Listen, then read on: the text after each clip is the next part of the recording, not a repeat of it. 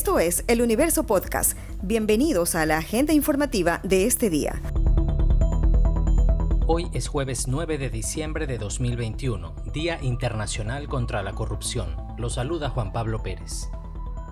Cada 9 de diciembre, la Organización de Naciones Unidas recuerda el Día Internacional contra la Corrupción para destacar los derechos y responsabilidades de todas las personas en la lucha contra este problema. De acuerdo con datos del Banco de Desarrollo de América Latina, CAF, se calcula que la corrupción le cuesta a la región 220 millones de dólares anuales, equivalente al Producto Interno Bruto de Perú o a las reservas internacionales de Alemania.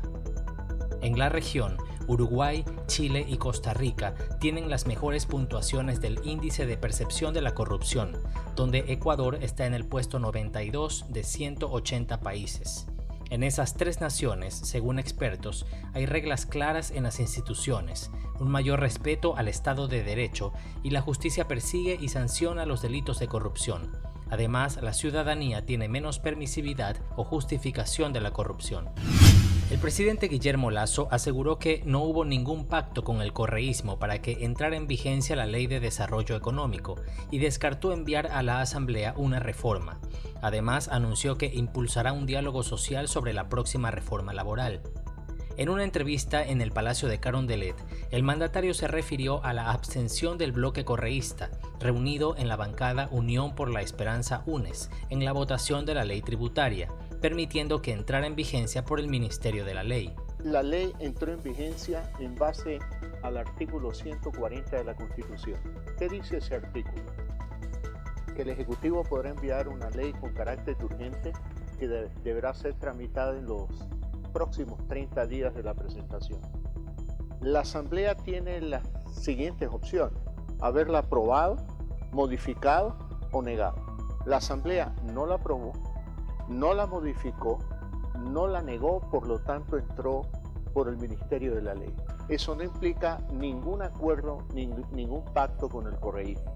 Este es simplemente eh, un artículo de la Constitución que determina un procedimiento legislativo que en este caso se ejecutó por la vía del Ministerio de la Ley.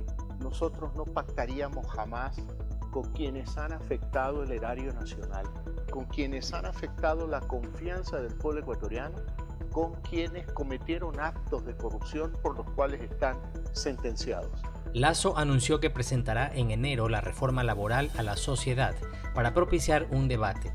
Se la discutirá primero con empresarios, sindicatos y academia, y calcula que en 90 o 120 días podría ir al Parlamento para su tratamiento.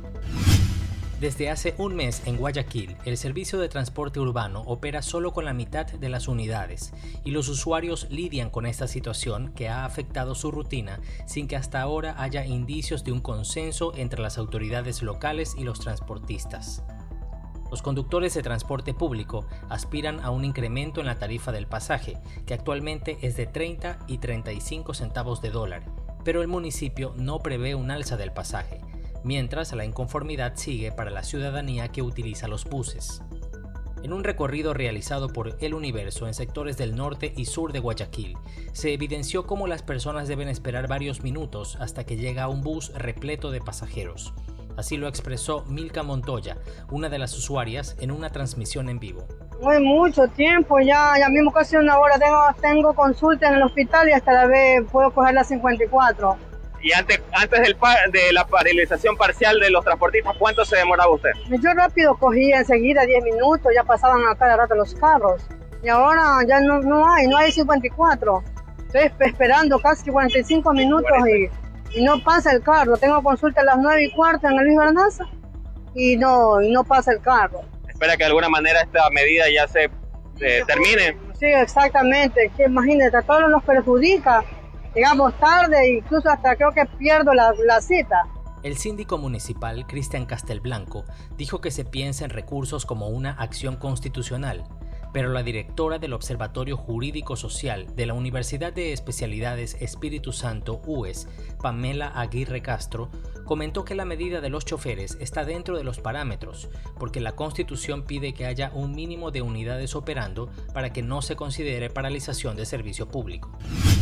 Equipos de fumigación del municipio de Guayaquil y brigadas médicas de sectorización de la Dirección de Salud Pública recorrieron sectores como la cooperativa Riberas de Vergeles, uno de los cuatro donde se han reportado casos de dengue.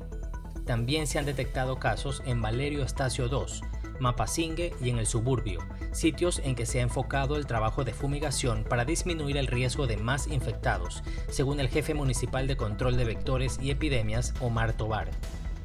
El jefe municipal de brigadas de sectorización, John Ubilla, comentó a El Universo que la labor de los médicos es detectar principalmente casos de COVID, pero al encontrarse a pacientes con sintomatología de dengue o casos ya confirmados, dan seguimiento a todo el sector.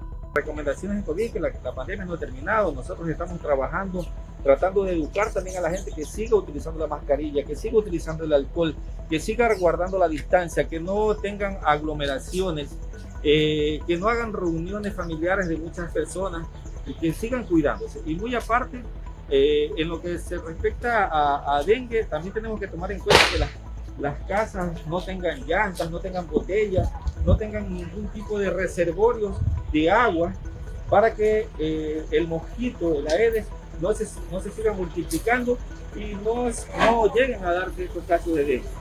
Eh, siempre nosotros estamos también coordinando con las jefaturas de doctores y cuando encontramos este tipo de casos, nosotros coordinamos con ellos las acciones para que ellos vengan a fumigar en el sector y se realice la atención necesaria para toda la comunidad relacionada al caso.